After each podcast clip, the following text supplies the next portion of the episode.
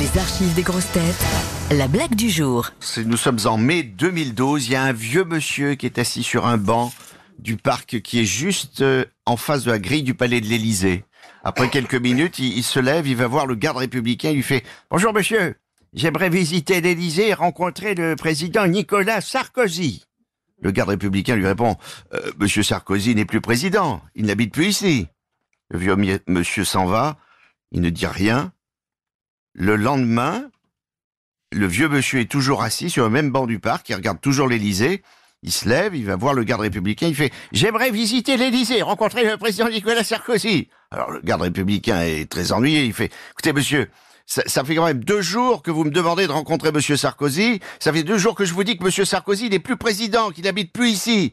Il y a quelque chose que vous ne comprenez pas ?» Ah non, non, non, dit le vieux monsieur, c'est juste que ça me fait tellement plaisir de l'entendre dire.